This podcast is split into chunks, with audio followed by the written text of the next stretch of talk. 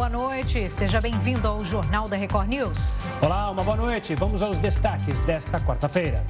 Líder do governo na Câmara passa a ser investigado pela CPI da pandemia.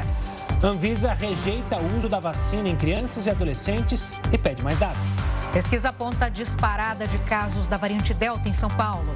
E ainda, no Brasil, terceira dose vai começar por idosos e profissionais da saúde.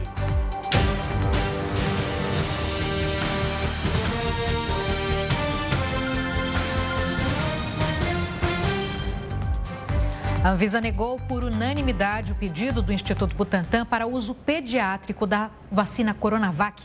Um dos argumentos usados é que o perfil de segurança para o uso da vacina na população de 3 a 17 anos não foi suficientemente demonstrada. A agência também considerou que não é conhecida a eficácia ou a resposta imune da vacina em crianças com comorbidades ou algum tipo de deficiência imunológica. Vamos então até Brasília com o repórter Tiago Nolasco. Tiago, uma boa noite. Ah, a Giovana citou alguns motivos relatados pela Anvisa para negar o uso da vacina. Quais outros motivos a Anvisa anunciou para negar esse pedido? Oi, Gustavo, Giovana, boa noite para vocês e para todos que estão assistindo o Jornal da Record News neste momento. Bom, essa reunião da diretoria colegiada da Anvisa terminou agora há pouco, né? foi unânime essa decisão dos cinco diretores da Anvisa. Eles decidiram também, com base, além desses, dessas informações que vocês passaram, diante da, do acompanhamento né, do uso da Coronavac no país. Eu até anotei aqui as, os cinco tópicos de decisão da Anvisa, por exemplo, ela, a Anvisa manteve a autorização temporária e de uso emergencial do imunizante, determinou que o Instituto Butantan apresente dados complementares sobre o acompanhamento da eficácia da vacina no país, recomendou que o Ministério da Saúde avalie a necessidade de uma terceira dose da vacina para idosos que tomaram a Coronavac e não aprovou neste momento a aplicação do imunizante para crianças de três crianças, né, e a população de 3 a 17 anos, né, que também inclui aí adolescentes. Mas eu conversei também com pessoas que acompanharam essa reunião lá da Anvisa e eles me explicaram o seguinte, que essa avaliação da Anvisa pode mudar se o Instituto Butantan apresentar mais informações e também se forem ampliados os testes, né, com essa população de 3 a 17 anos. Nessas primeiras informações, os testes foram com cerca de 580 pessoas. A gente continua com o Tiago, mas agora a gente fala de outro assunto. A CPI da pandemia recebeu hoje o advogado da Precisa Medicamentos, Túlio Silveira.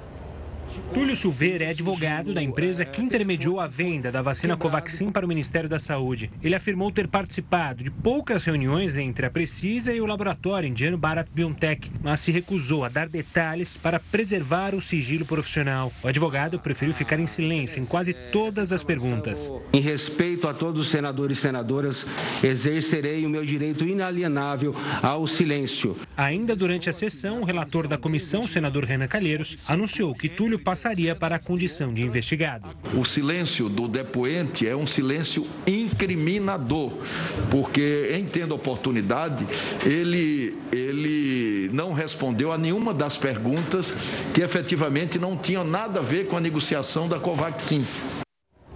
E o presidente do Congresso se reuniu hoje com o presidente do Supremo Tribunal Federal para tentar conter a crise entre os poderes. A reunião entre Rodrigo Pacheco e o ministro Luiz Fux tenta estancar a ferida aberta entre judiciário e executivo com os ataques do presidente Jair Bolsonaro contra integrantes do Supremo. Semana passada, Bolsonaro afirmou que vai pedir ao Senado o impeachment dos ministros Luiz Roberto Barroso e Alexandre de Moraes. Rodrigo Pacheco afirmou que não vê no possível pedido a solução para a crise institucional. O pedido de impeachment anunciado pelo presidente Jair Bolsonaro contra os ministros do Supremo gera divergências na área jurídica do governo. Nolasco, como tem sido a repercussão desse assunto aí em Brasília? Você acredita que a fala do presidente do Senado, Rodrigo Pacheco, pedidos de impeachment não podem ser banalizados? Coloca um ponto final nesse assunto para outras questões serem debatidas aí por Brasília?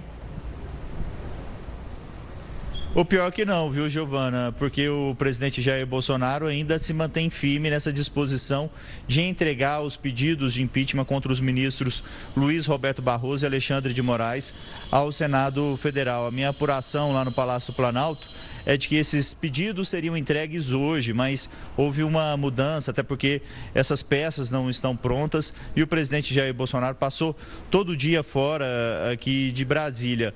Mas a informação que eu tenho de uma alta fonte do governo é de que esses pedidos de impeachment serão entregues sim semana e que esses pedidos de impeachment são preparados pela Advocacia Geral da União. E aí você cria uma certa saia justa, né? Porque o advogado geral da União, Bruno Bianco, por exemplo, ele tem audiências recorrentes com ministros do Supremo. E se esses pedidos são preparados lá dentro da AGU, você tem aí uma dificuldade de comunicação do ministro da AGU. Mas também é avaliada uma estratégia. Embora esses pedidos são preparados pela AGU, há a possibilidade deles serem apresentados por meio da SAD, SAGE, que é a Secretaria de Assuntos Jurídicos do Governo Federal, que fica dentro do Palácio Planalto. É uma secretaria diretamente ligada ao presidente da República, Jair Bolsonaro. Claro que também tem aquela turma do deixa disso, né? A gente sabe, por exemplo, que o ministro da Casa Civil, Ciro Nogueira, que esteve hoje com o ministro Fux, presidente do Supremo, reunidos, ele, o ministro Ciro Nogueira tenta aí convencer o presidente Jair Bolsonaro a desistir desses pedidos de impeachment, mas essa é a intenção do presidente Jair Bolsonaro, embora a gente saiba, viu, Giovana e Gustavo, que dificilmente esses pedidos vão prosperar lá no Senado. Já existem 17 pedidos contra ministros do Supremo. Seriam mais dois também pedidos de impeachment contra os ministros e dificilmente os senadores vão votar esses pedidos, viu? Então, é mais uma sinalização política do presidente Jair Bolsonaro que ele vai manter, mas também vai enfrentar um pouco mais de desgaste com os ministros do Supremo, caso ele apresente mesmo. E essa é a nossa apuração de momento, que Jair Bolsonaro se mantém firme na determinação de apresentar ainda essa semana os dois pedidos de impeachment. Tiago, obrigado pelas suas informações, sempre trazendo os bastidores de Brasília. Um forte abraço, uma ótima noite. Obrigado, Tiago. E olha, a Câmara debate código que reduz o número de práticas consideradas crimes eleitorais. O Jornal da Record News volta já. O Jornal da Record News está de volta. Lembrando que você pode acompanhar a gente ao vivo no R7, no YouTube, no Facebook, no Twitter e também pelo aplicativo da Record News. A Câmara dos Deputados debate um código eleitoral que reduz de 60 para 16 o número de práticas consideradas crimes eleitorais. Além da redução no número de crimes, se o novo código for aprovado, é possível que algumas penas sejam transformadas em multas. A auditagem das finanças dos partidos também vai passar por mudanças. De acordo com o projeto de lei, partidos poderiam contratar empresas privadas para auditoria das contas partidárias. As empresas contratadas teriam que enviar relatórios direto para a Justiça Eleitoral. A contratação de empresas privadas para auditoria das contas dos partidos políticos não seria um problema em si, se na outra ponta o projeto não amarrasse as mãos da Justiça Eleitoral na fiscalização das contas. Faz parte da proposta uma nova forma de detalhar esses gastos. Atualmente, os políticos usam um sistema de justiça eleitoral.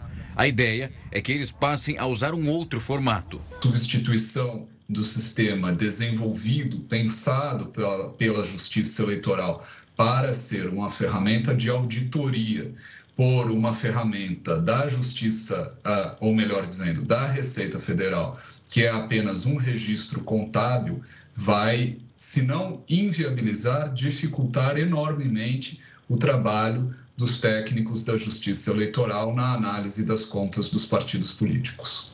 Nossa equipe entrou em contato com a relatora do projeto, a deputada Margarete Coelho, mas não tivemos resposta. E ainda sobre o Congresso, está nas mãos do Senado agora a volta das coligações partidárias para a eleição. Tema para Heroto Barbeiro. Heroto, por que, que os deputados voltaram atrás na decisão de acabar com as, liga... com, a... com as coligações? Se falou lá em Brasília, não, a gente vai tirar isso, mas no final aprovaram. Olá, Gustavo. Olá, Giovana. Gustavo, não está nas mãos dos senadores está na nossa mão. Bem lembrado. É, é?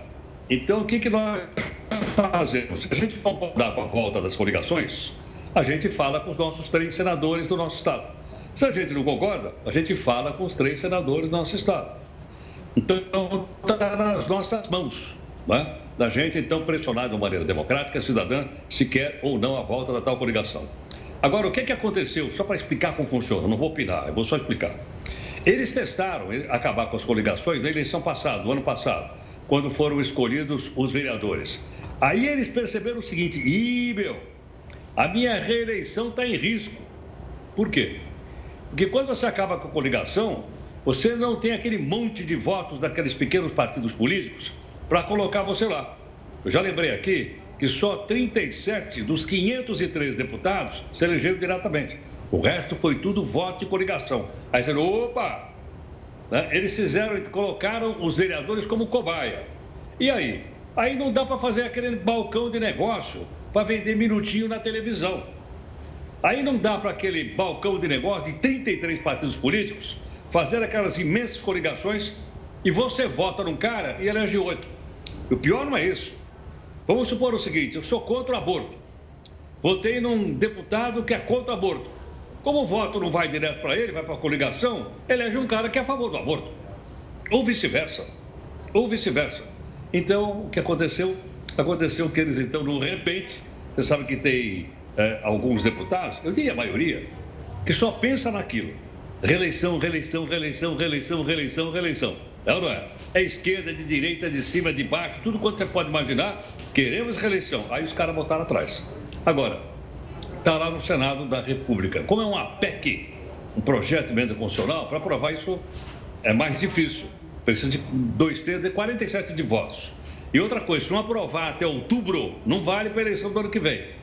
Então, o pessoal lá da Câmara deve estar fazendo promessa, acendendo vela, é, aquele, é, todas as mandingas possíveis para que o Senado aprecie. A impressão que eu tenho é que o Senado não vai concordar com isso, não vai aprovar e nós vamos ter o fim da coligação também para a eleição do ano que vem. Como você disse no comecinho, Gustavo, está na nossa mão, de acordo com a consciência de cada um e de acordo com aquilo que cada um de nós acha que é melhor para o nosso país. Geraldo, você foi num ponto brilhante, porque muita gente fala das coligações é, no sentido de tentar proteger os partidos nanicos, né, deles continuarem.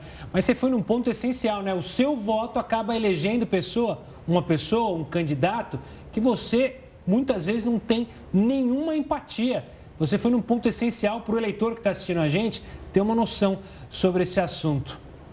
Eu acho que qualquer um de nós, viu, Gustavo, tem que lembrar isso. Dos 513 só 37 tiveram voto para ser eleito diretamente. O resto é tudo voto de coligação, que eu não sei quem é. E como isso aqui é uma república democrática representativa, eu não sei quem é meu representante. Então eu pergunto mais uma vez. Agora está na sua mão de falar lá com os três senadores do seu estado.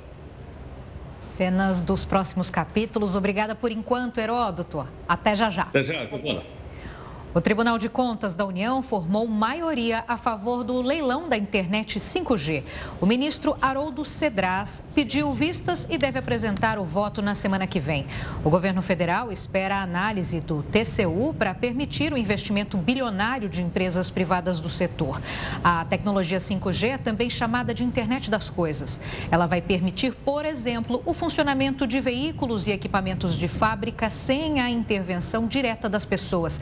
Além Além disso, o modelo vai levar mais conectividade uh, para áreas de difícil acesso no país, como na região amazônica. E quem recebeu auxílio emergencial indevidamente começou a ser comunicado nesta semana pelo governo. O Ministério da Cidadania passou a enviar mensagens de texto para cobrar a devolução do valor.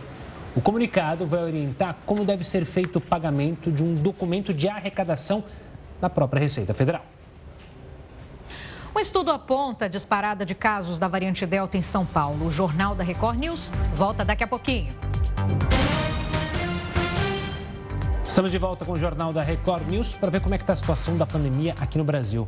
Segundo o CONAS, o país chegou à marca de 20 milhões 457.897 casos.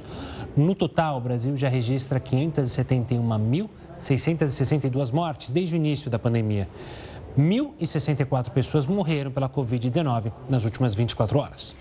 E agora, como está o andamento da vacinação em todo o Brasil? Mais de 56,05% dos brasileiros foram imunizados com a primeira dose.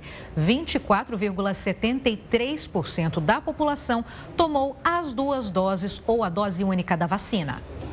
Por falar em vacinação, a cidade do Rio de Janeiro tornou obrigatória a vacinação contra a Covid-19 para os servidores públicos municipais.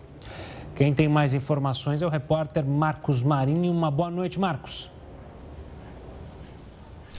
Boa noite, Gustavo. Boa noite, Giovana, e também a todos que acompanham o jornal da Record News. Exatamente, esse é um decreto da Prefeitura que tornou obrigatório a vacinação de servidores públicos. Mas não só os servidores públicos, aqueles que prestam serviços para a Prefeitura em órgãos municipais também terão que ser imunizados. E vai haver aí uma grande fiscalização. Todos terão que apresentar aos seus superiores o comprovante de vacinação. Essa determinação, esse decreto municipal publicado hoje, é baseado numa lei federal que foi decretada ano passado.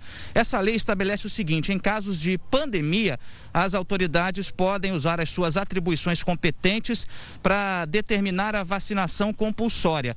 E aquele que se recusar a tomar a vacina pode ter a aposentadoria cassada, pode ser suspenso, pode receber aí alguma advertência. E aqui no Rio de Janeiro é exatamente o que vai acontecer, segundo a prefeitura. A prefeitura prefeitura decidiu que quem não for imunizado, quem não tomar a vacina, quem se recusar a tomar a vacina contra o coronavírus, vai ser demitido por justa causa. Essa decisão, portanto, é baseada nesse decreto federal. E aí a prefeitura afirma também o seguinte: que o servidor público tem contato direto com a população. Então, por isso, deve ser o primeiro a dar o exemplo, deve ser o primeiro a querer se imunizar. Terá então que apresentar o comprovante para não sofrer aí nenhuma sanção. Existe também aqui uma mudança no calendário vacinal.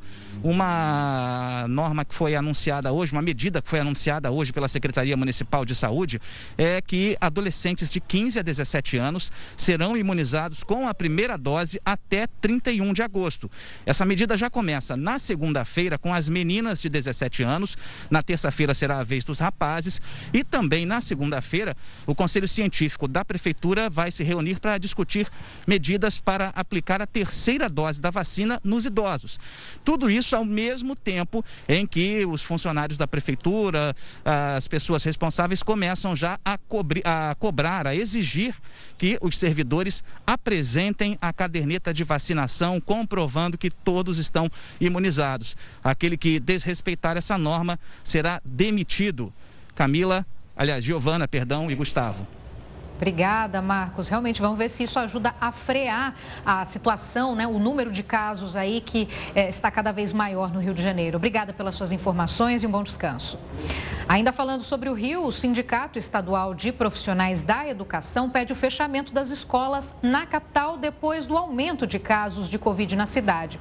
Um levantamento do sindicato mostrou aumento de contaminação por Covid em várias escolas municipais. A capital fluminense está com 95% dos leitos de UTI ocupados e é considerada o epicentro da variante Delta no país.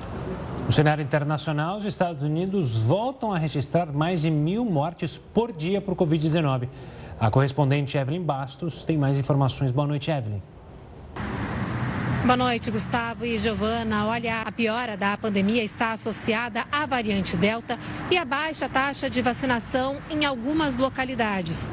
Os hospitais já começaram a sentir o reflexo disso. Internações ligadas ao coronavírus aumentaram 70% nas últimas duas semanas. Para tentar conter o avanço da doença, o presidente Joe Biden disse que quer prolongar a exigência para viajantes usarem máscaras em aviões, aeroportos e em transportes públicos, pelo menos até o mês de janeiro do ano que vem. Obrigada, Evelyn. Os Estados Unidos planejam aplicar, aplicar a partir de setembro a terceira dose da vacina contra a Covid-19. Idosos e profissionais de saúde vão ser os primeiros a receber o reforço. Os Estados Unidos enfrentam uma alta no número de casos por causa da variante Delta. A Organização Mundial de Saúde é contra a terceira dose neste momento. A entidade defende que antes as pessoas mais vulneráveis em todo o planeta devem estar totalmente vacinadas. E a Agência Reguladora de Medicamentos do Reino Unido aprovou o uso da vacina moderna em adolescentes maiores de 12 anos. A decisão veio depois que a União Europeia aprovou o imunizante para esta faixa etária. 77% dos britânicos estão vacinados com as duas doses. Ainda não há data para o início da aplicação em adolescentes. O estudo confirma que a variante Delta já é responsável pelo aumento de casos no Rio de Janeiro e prevê que o mesmo aconteça em São Paulo a partir do mês que vem. Bom, para entender o avanço da cepa indiana, conversamos agora com o Wallace Casaca, coordenador da plataforma que monitora a Covid aqui no Brasil, o Infotracker. Boa noite, professor. Muito obrigada pela sua entrevista. Como é possível, como foi possível, aliás, chegar nessa conclusão? Boa noite, Giovana. Boa noite, Gustavo. Boa noite a todos. É, nós comparamos algumas das regiões, como Nova York, Londres e é, o país, Israel, é, com os dados é, das curvas epidemiológicas tanto do Rio quanto de São Paulo. Então, a gente primeiro escolheu é, essas regiões pelo fato de ter uma grande cobertura vacinal e pelo fato de também ter uma prevalência bastante elevada da variante Delta. E com isso, a gente compara a situação lá fora com a situação aqui dentro do Brasil para essas duas cidades, que é o Rio de Janeiro e São Paulo. E Wallace, é, você falou em cobertura vacinal. A atual cobertura vacinal em São Paulo, no Rio de Janeiro e até é, no resto do país, pode frear? A gente pode ter números melhores se comparados a essas regiões que você mencionou? Ou é muito cedo para criar essa expectativa? É, sem dúvida, a vacinação ela está ajudando e ela pode ajudar ainda mais. É, é, claro que a gente vem empenhando em grandes energias, né, grandes esforços para aplicar a primeira dose da vacina. No entanto, a gente tem que se atentar também à segunda dose. E é com ela que a gente vai conseguir frear o avanço da Delta aqui no, no país. É, então, lembrando, a gente tem é, um número de pessoas vacinadas com a primeira dose bastante elevado. Mas a nossa cobertura vacinal completa, ela ainda fica quem quando comparada, comparada a demais países, né? Então a gente precisa acelerar o máximo possível a vacinação é, da aplicação da segunda dose nessa corrida contra a Delta agora.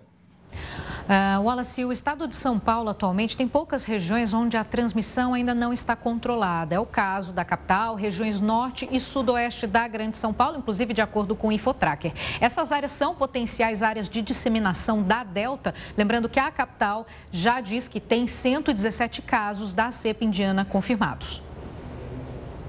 É, no caso da, da variante Delta, o que a gente observa é que 25% é, dos casos é, registrados nas, registrados nas últimas três semanas é de fato da variante Delta na Grande São Paulo.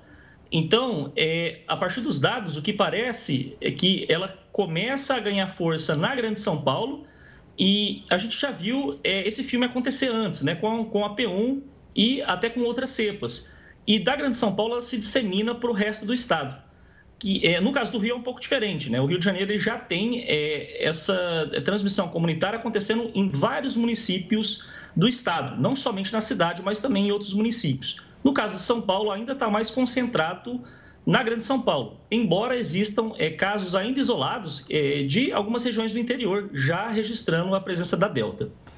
Wallace, ainda é, falando sobre vacinação, você mesmo mencionou que ela é chave para impedir a alta de casos da Covid, mas mesmo que ela não impeça essa alta que vocês estão prospectando com a variante Delta, é possível a gente acreditar que com a vacinação no grau que está no Brasil, a gente consiga diminuir ao menos o número de mortos ou não chegar àqueles números alarmantes que a gente teve no começo do ano? Quando a gente compara com outros países, é que a vacinação ela de fato ela é muito é, ativa, ela é muito presente quanto aos casos mais severos da doença, ou seja, que são aqueles casos que resultam ou em internação ou em óbito. Então, é, a gente vai de fato observar um aumento é, no número de casos confirmados para a variante Delta, no entanto, não, não vai haver uma explosão do número de óbitos e, de número, e do número de pessoas internadas. Vai haver aumento, isso é verdade, é, no entanto, não vai ser no mesmo ritmo que o número de novos contágios. Isso é efeito direto da vacinação. Alguns especialistas uh, dizem que a variante Gama é predominante no Brasil e que por isso a Delta não conseguiu avançar em tantas regiões, não tem tanta força. O que explica essa situação no Rio de Janeiro, a possibilidade disso acontecer em São Paulo?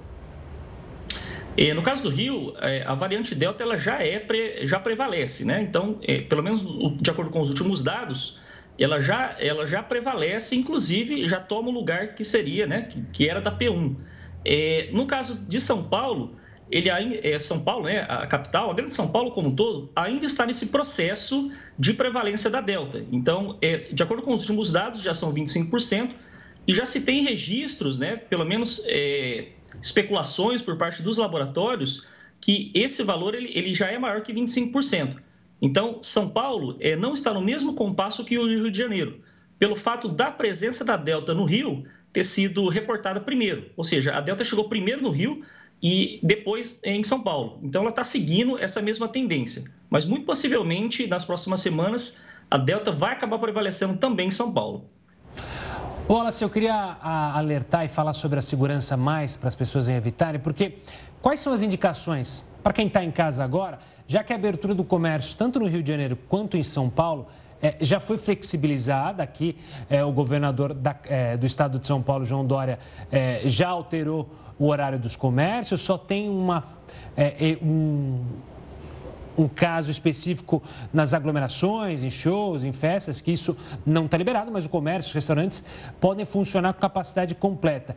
O que, que quem está em casa pode fazer, além da vacinação, para evitar ser contaminado com essa nova cepa? a manutenção de todas as medidas sanitárias que ainda estão vigentes, ou seja, distanciamento social, quem puder se preservar em quarentena, utilização de máscaras é imprescindível, ou seja, valem as mesmas regras que a gente já vinha observando ao longo de toda a pandemia. A vacinação ela não vem para tomar o lugar dessas medidas sanitárias, não, ela vem para complementar essas medidas até que pelo menos a gente atinja é, um grande contingente, uma grande quantidade de pessoas com o esquema vacinal completo.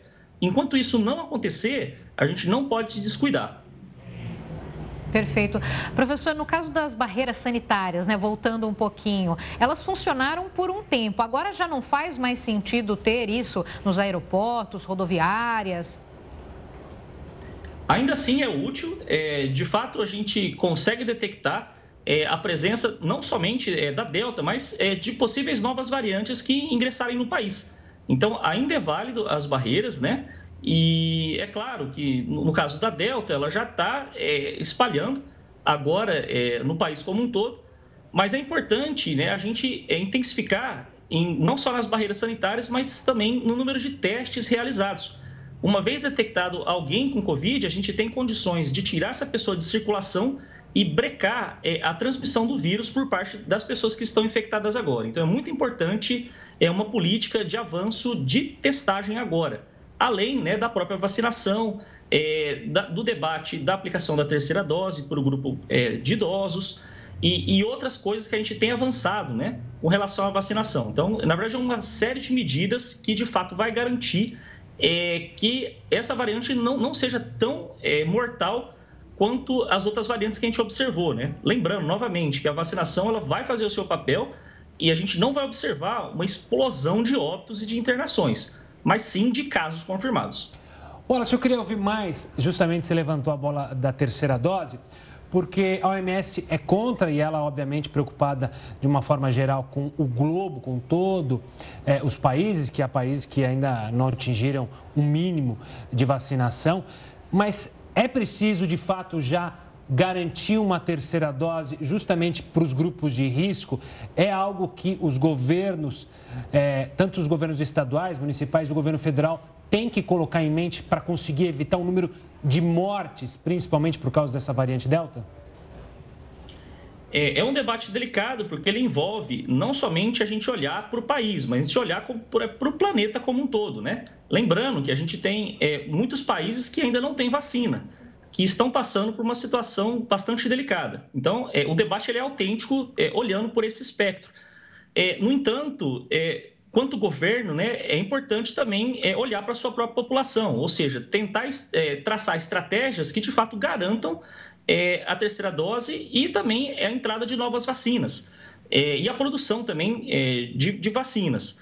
Então, é um debate autêntico, é, é, é verídico, né? É, é, válido esse debate, mas é importante também a gente olhar um pouco para a nossa população, pelo menos para aquelas populações mais vulneráveis, que de fato, olhando os dados, né, olhando os últimos estudos, é importante sim é que se tenha uma aplicação da terceira dose para de fato reduzir ainda mais é, os óbitos nessas faixas etárias em particular. E também, né, professor, lembrar quem ainda não tomou a segunda dose por algum motivo de tomar, né? Porque estamos falando da terceira, mas tem a segunda ainda que muita gente esqueceu, né? Importantíssima a segunda dose. É com ela que a gente vai garantir é, a, a, não é, explosão da Delta, né? Ou pelo menos a mitigar o avanço dela. Então, a segunda dose ela é muito importante. As pessoas devem procurar o posto de saúde, devem se vacinar com a segunda dose é, uma dose só, ela não garante a eficiência da, da vacina, então fica pela metade, né? É, Cai-se bastante aí a efetividade das vacinas, principalmente com a Delta, então acaba diminuindo um pouco é, a eficiência. Então é importante ter, sim, um esquema vacinal completo, ainda mais diante de uma variante tão é, perigosa como a Delta. Obrigada, professor Wallace Casaca. Foi um prazer conversar com o senhor. Pra... Obrigado, Olas. E é bom lembrar, né, como você mencionou, Giovana, da segunda dose, que a gente não pode terceirizar as culpas. Óbvio que o governo federal, o governo estadual, o governo municipal errou, todos erraram. Mas você tem a possibilidade de tomar vacina? Tome. Se você quer que justamente o comércio volte a funcionar, que as pessoas possam seguir suas vidas, voltando ao trabalho, faça a sua parte também, né? É o mínimo, né?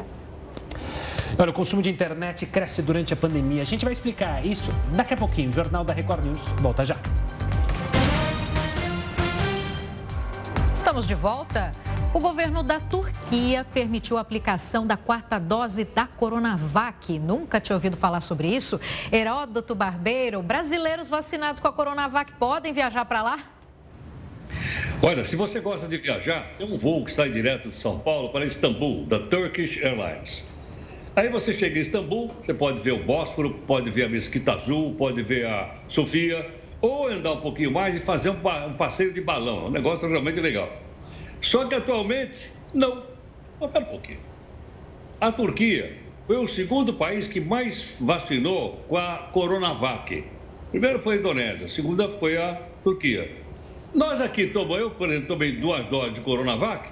Se eu for para lá, eles não vão me deixar sair do aeroporto. Poxa eu vou ficar confinado no aeroporto, não vou poder descer. Agora, veja bem, como você lembrou, a Turquia está querendo dar a quarta dose.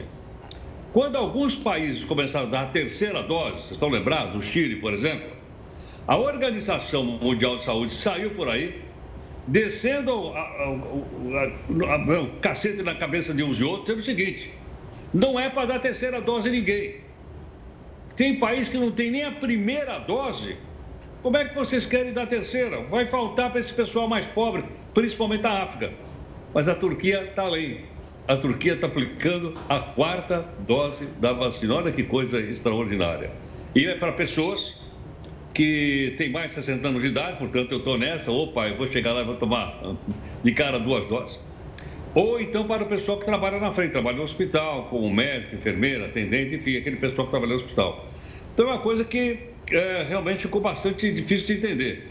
Mas do outro lado, né, há uma preocupação para estender para todo mundo. Do outro, tem gente sujando as orelhas de tanto sorrir. São os acionistas dos grandes laboratórios. Desconfio que o Gustavo também é acionista lá. Quem dera. não comprei. Você, você mandou comprar ação, eu não comprei. Aí, ó, me lasquei. Você já pensou, Gustavo? Com quarta dose, poxa vida, olha só a quantidade de grana que esses caras estão ganhando. Na é verdade. Então, preocupados, vamos dizer assim, em distribuir igualmente para a humanidade, porque é um gesto de humanidade. Até a segunda dose, até admissível. Tá? Mas quarta dose, haja vista que mais de 40% da população da Turquia está completamente vacinada. Então, falta na África, falta em alguns países do, do, da Ásia, com exceção da China, mas falta, falta na Índia, por exemplo, falta na Tailândia, falta em vários lugares por aí, no Mianmar. Mas é isso que está acontecendo. Então, me parece que quando a Organização Mundial de Saúde diz alguma coisa, parece que os governos, de uma maneira geral, não levam isso muito, muito a sério. E isso é ruim, logicamente, para a população que depende dessa vacina para combater Não só o, o, o vírus original, mas aqueles outros dois que estão circulando aí. Eu vi, inclusive, no jornal a, a notícia, que é aquele Delta, e tem um Delta mais XYZ também, né, que já está assustando aí as pessoas. E, Heroto, é, é, bom mencionar também, a gente tem falado muito do Afeganistão, é, o que se fala das agências internacionais é que o Talibã já recolheu vacinas em algumas regiões, proibindo a vacinação de alguns é, cidadãos do Afeganistão, que é outro exemplo, né? Se tem é, país que não consegue ter a vacina porque não tem dinheiro para comprar, tem as dificuldades da COVAX, tem país como o Afeganistão que, infelizmente, está tirando a vacina é, do cidadão que é o grupo que chegou no poder agora recentemente, que eu vi mostrando no jornal aí, chamado Talibã. Não sei o que, vai dar aquilo lá, sinceramente, Gustavo. Não sei não, vamos ver. É triste. Heroto, obrigado, vai descansar. Amanhã a gente se encontra aqui porque é, suas ações ainda não aumentaram tanto assim para você desistir não, da gente, tá bom? Não, essa noite, essa noite eu nem consegui dormir. Por quê? Era uma choradeira aqui do lado da minha casa, eram São Paulinos aqui chorando aqui do lado da minha casa.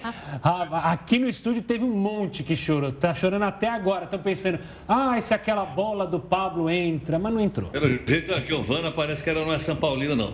Não sou, não sou, não sou. Mas devo contar? Ah, é por sua conta e risco, ah. né? Sabe que tem os, tem os haters, né? Que não vão. Melhor não, melhor não.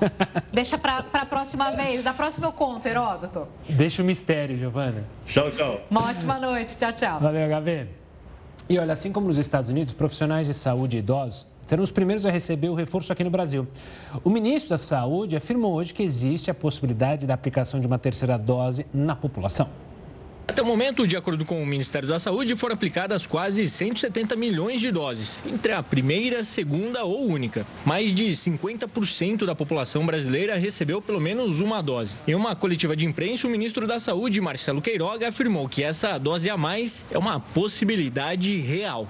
Então, nós estamos planejando aqui toda a estratégia da nossa campanha de imunização para que, no momento que tivermos todos os dados científicos e que tivermos o número de doses é, suficiente disponível, já orientar é, um reforço dessa vacina.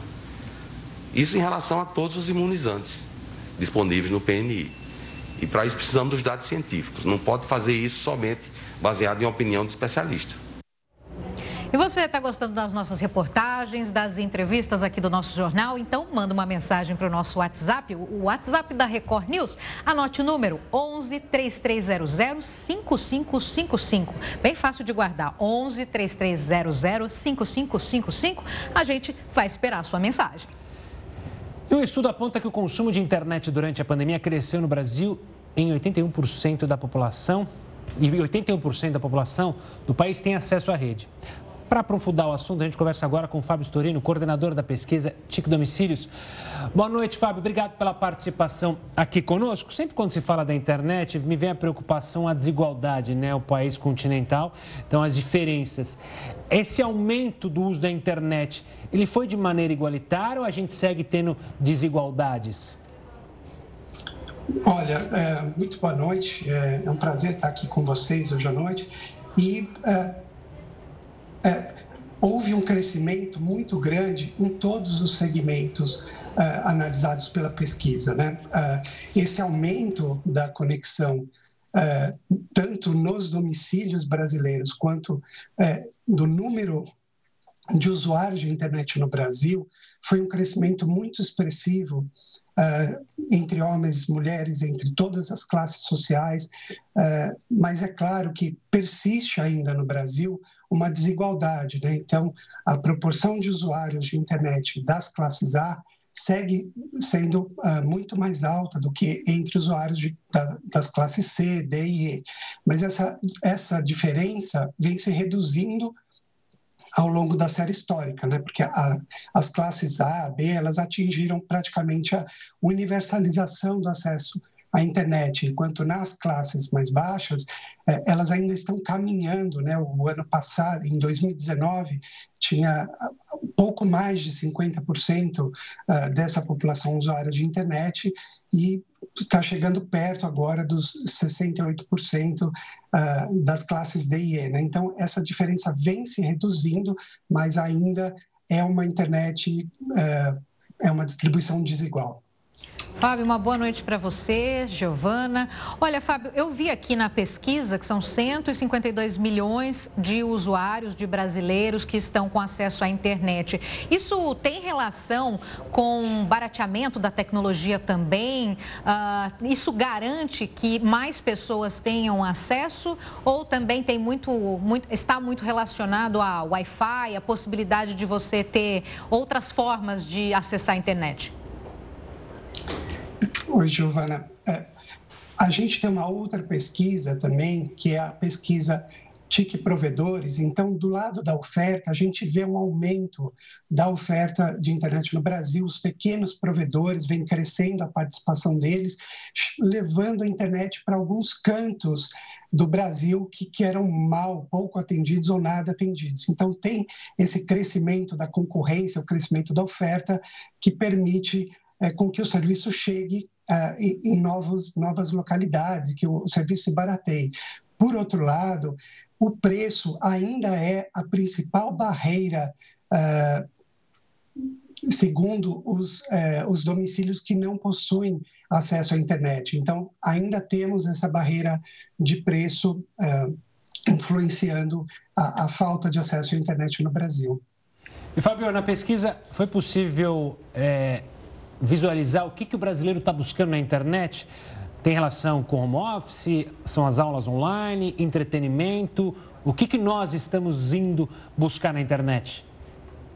Olha, teve um aumento de muitas atividades, né? Então, atividades culturais, por exemplo, esse ano, é, pela primeira vez na série histórica da pesquisa, o, o, acesso à internet pela TV superou o acesso à internet por computadores, né? O que mostra como as pessoas estão consumindo uh, vídeos online, né?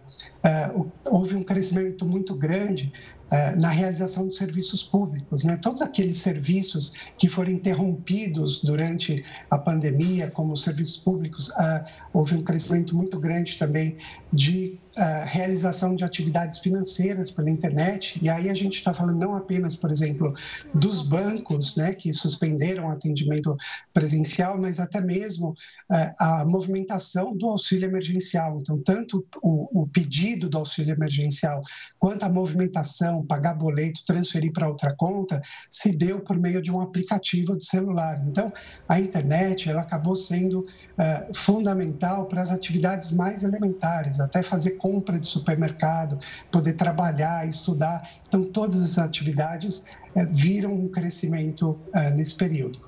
Fábio, uma coisa puxa a outra, né? É, uma vez que tem mais pessoas usando o celular e os celulares têm a possibilidade do acesso à internet, todo mundo acessa uh, pela internet e cada vez mais a rotina das pessoas é ficar no celular. Então, também tem, tem relação com isso, né? Porque do início da pandemia até agora também deve ter dado um boom de, de compras de celular, não?